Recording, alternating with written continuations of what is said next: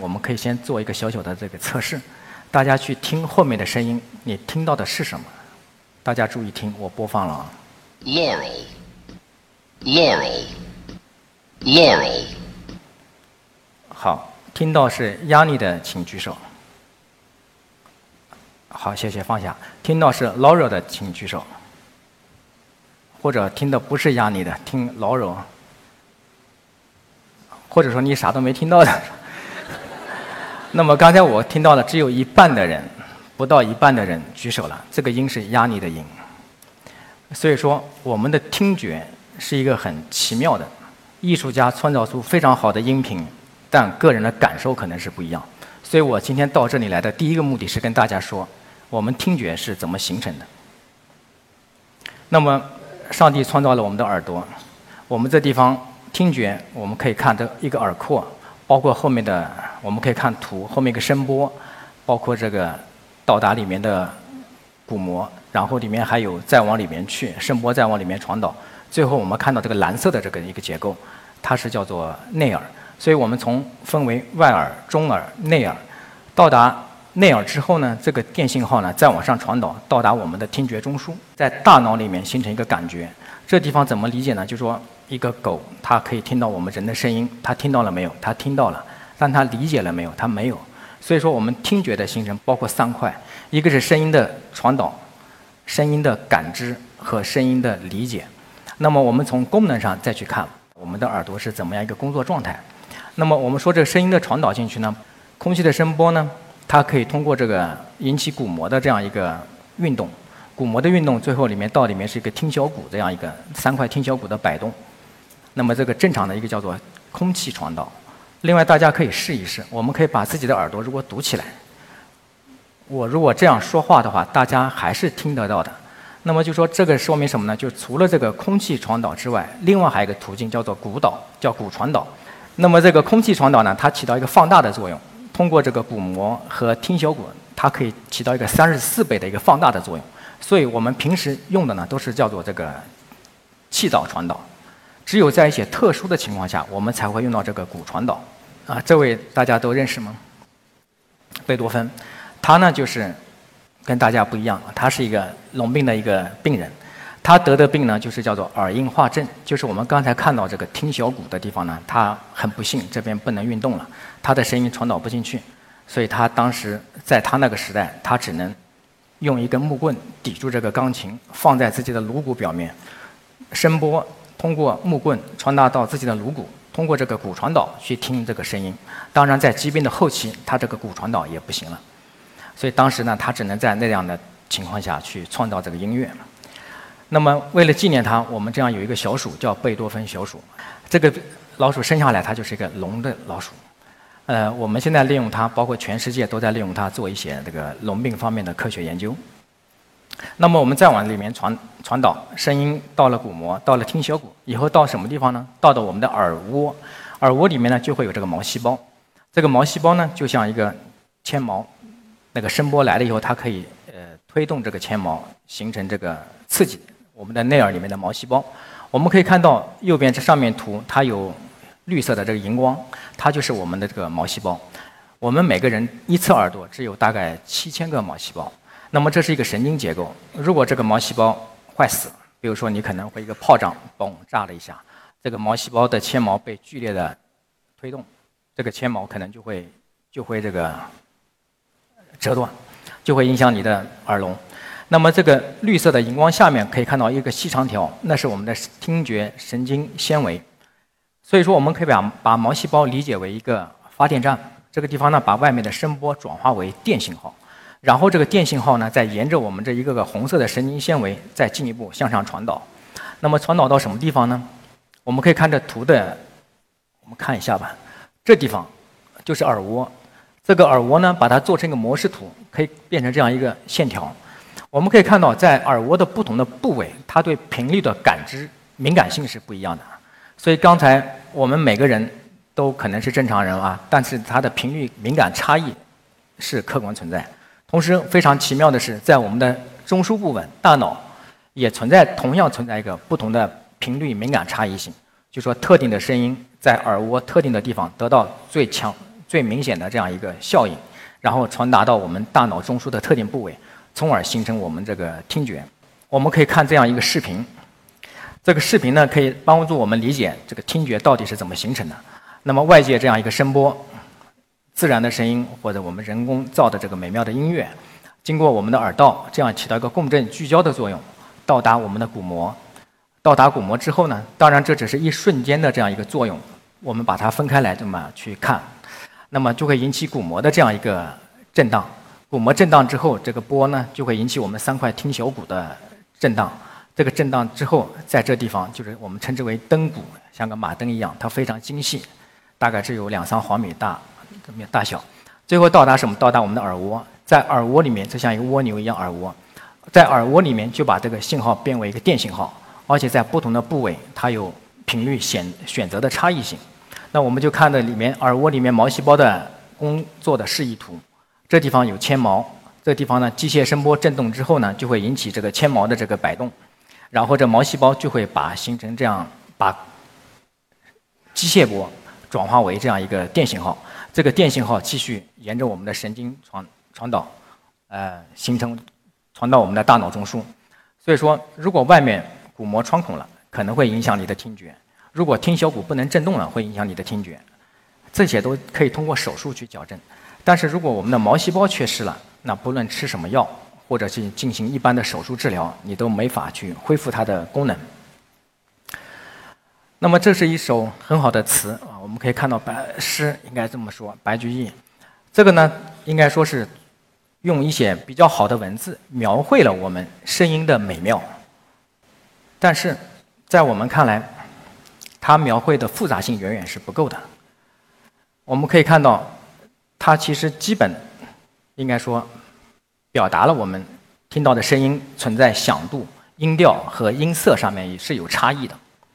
如果用现代的手法，我们去记录，这就是前面说的，这就是声谱图。就是我们前面听到的压尼和 loro 这两个音，我们可以看到左侧和右侧两个声谱图，其实基本上差不多。我们的人耳，不同的人他有不同的这个频率想选择的这个能力。那么有的人就可以精细的把握住，他刚才说的是压尼，我们可以看他这个两个图，大致形状是一样，但是存在存在细微的差别。对不同的人呢，对这个频率选择的能力其实是存在差异的，就是但是你可能还不一定是疾病，但是这是有差异，而且这个选择的能力呢，在人的过程中也会存在个变化。那个最简单的一个例子就是我的曾经一个病人，他是一个老年合唱团的一个一个一个歌手，他就告诉我说，我现在怎么搞的？我听以前那个音乐声音和以前不一样了，那个调以前是这样的，这个调和以前不一样了。然后他们说，我的队友也抱怨我说：“你现在唱的歌怎么不准了，老是跑调？”那这是为什么呢？这就是因为他的耳蜗或者大脑中枢特定的频率选择的能力出现了变化。那么，如果不能够仅仅是不能够听到这个音乐，刚才说前面很多美好的音乐，那么可能我们还可以说我就不听嘛，是吧？那么其实我们还有很多人，尤其是像我们经常遇到的，会有很多他是。根本就听不到声音，或者是只能听到很微弱的声音。打个比方，就是在我们家里面，我算了一下，外公外婆、爷爷奶奶四个听力不好的，听力好的只有我、我爱人、孩子三个，四比三啊。所以这是一个很严峻的一个事实。那么在全球也是如此，有十一亿人有不同程程度的这听力下降，尤其是在我们中国，尤其包括在上海这样的大城市。老龄化，上海已经是接近百分之二十五吧，就是达到六十岁以上。在六十岁以上的人群中，有一半的人存在不同程度的听力下降。那么，当我们各位如果将来也包括在座，可能已经是老年的是吧？听力不好了，我们要怎么办呢？所以，我想跟大家介绍一下，就是我们医学听觉医学发展的这样一个情况。那么，我们都知道这个助听器，当然就说就像一个小喇叭一样。或者扬声器一样，把小的声音扩大成大的电声，然后你就可以去听到了。那么还有一个比较最近比较出现的，大家也可能遇到过，叫做鼓导耳塞，或者我们这边医学用的叫鼓导助听器，它就可以把这声音呢信号呢转化为这个振动，转化为振动之后呢，直接刺激这个，直接刺激这个颅骨，离耳蜗很近，直接刺激颅骨。那么这就是叫做鼓导助听器。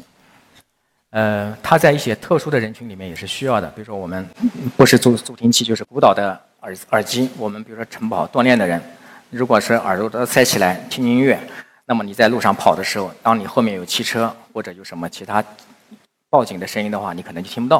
所以这种人可以选择呢，像一个鼓捣的一个耳塞，他只要背在耳背上，保持耳道的开放，这样呢，他又可以听到播放器里来的音乐，又可以耳道可以听到周围外界的这可能其他的声音，是不是有？那个汽车喇叭声啊，或者是其他什么声音，是吧？而且尤其是像这个骨导助听器，就非常适合那个贝多芬，因为它就是传导性聋。如果佩戴这种助听器，它可以完全弥补他的听觉的损失。那么还有一个技术叫做人工耳蜗植入。我们这边照片上可以看到，背景是一个手术，这是一个通过手术植入一个人工听觉装置，它是一个强大的一个计算机。它非常小，但它功能很强大。它可以把我们复杂的声音信号、复杂的声音信号呢，把它采集好，那然后呢，传达到这个里面。传达到这里面之后呢，我们说刚才说前面讲的信号非常复杂，有音调、音色、频率啊，各种各样的，包括它的声谱强度都不一样。那么这个人工的这样一个装置呢，就可以把这些信号呢，把它转化成合适的电信号。这个电信号呢，直接刺激我们的听神经。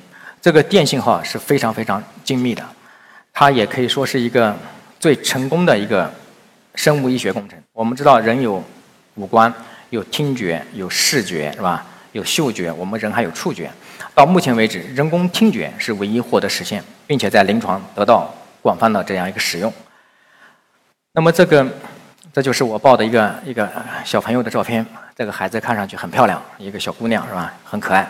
但是很不幸，她其实是先天性耳聋，生下来耳朵她就是就是个聋耳。后来她就是在我们这就做一个做一个耳蜗植入手术。那么从如果不带这个植入体，你根本看不出她有什么异常是吧？当然带上植入体也没什么，因为她只要有这样一个设备，她就可以很好的去和外界进行交流。那这样的小孩，他不会像以前那样说还要去上，只能上聋校学学手语，可能做一些简单的这些工作。这样的小朋友呢，他可以完全上正常的这个小学，可以读初中啊、高中、大学。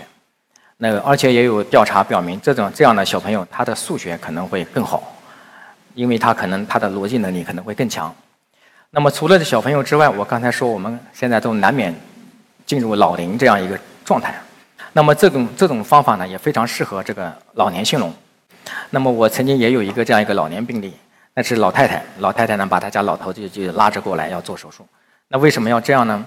因为老头子听力不好，听力不好不仅对自己患者是很痛苦的，对他的家人其实也很痛苦。他要每天要大声和他说，说了三遍以为他听到了，他其实没听到。你说的是压力，他听成唠叨是吧？这个不行的。结果老太太就受不了，就把他带过来，我们做手术。他是八十二岁，后来做了手术之后呢，这个手术之后要需过一个深度学习的过程，因为毕竟这是人工耳蜗，它是一个新型的一个电子信号，就像一个外语一样。那么这个患者呢，植入者经过一个半年到两年的这样一个深度学习，会重新建立听觉。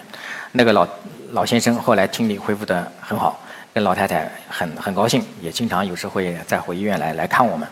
那么就说。听觉医学不断发展，听觉非常重要。很美妙的声音，很美妙的音乐，你听不到，那都是白搭。那么在我们医学展望，我们呢，虽然说听觉、人工听觉、电子耳蜗，可能各种各样的助听设备都很好，但还存在不足。比如说，大家可以看着我，在听着我，叫侧耳倾听，是吧？或者叫做就是这个全神贯注的听我，可能会把其他的一些噪音，比如说后面机器的噪音，你就会主动的把它屏蔽。这是我们一个大脑的一个特定的一个选择能力。但是如果我佩戴一个助听器，我可能就不行了。这助听器可能会把各种各样的声音，尤其是在嘈杂的环境下，各种各样的杂音都输入过来。那么就是我们现在这些听觉这些人工设备的它的抗噪能力是比较差的。另外呢，就说还有音乐欣赏。比如说，这个我们再怎么好的，现在这些电子耳蜗也好，或者什么这些人工听觉装备也好，它对这个美妙的音乐的把握能力和转化能力，它第一要能够感知到这些变化，第二把这些变化转化成一个新型的电子信号。那么在这方面，虽然说我们说它功能很强大，但是和我们的真实的人耳相比，那么它还存在很多不足。那也有很多人可能想，我不愿意做手术，那怎么办？那么还有一些方法，就是我们采取靶向性的治疗。那么前面说到的就是贝多芬小鼠，它是一个基因 TCM1 这种基因突变的小鼠，生下来几天它就会迅速的全聋。那么在2017年12月份，应该是哈佛大学一个华人团队，他们采用那个基因编辑的这样一个方法，就是成功的就是把这个贝多芬小鼠的耳聋把它阻止掉。当然，这个还是存在存留，现在目前还停留在这个动物研究层面，还没有进入临床。那么其他可行的方法就是。毛细胞，我们说毛细胞损失一个就没了，少了一个是吧？毛细胞边上有一些支持细胞，我们通过一些特殊的药物转分化、转分化或者诱导分化的这方法，把这些支持细胞转化为毛细胞，然后呢，发挥毛细胞的功能，实现生物那个声电转换，那么也可以治疗你的感应神经系统。听觉对我们也非常重要，在我们的生活中。有很多美好的声音，就值得我们去追随。作为一个医生，啊？希望大家能够爱护好我们的耳耳朵，维护好我们的听觉，因为我们这个自然聆听才是最最美好的。好，谢谢各位。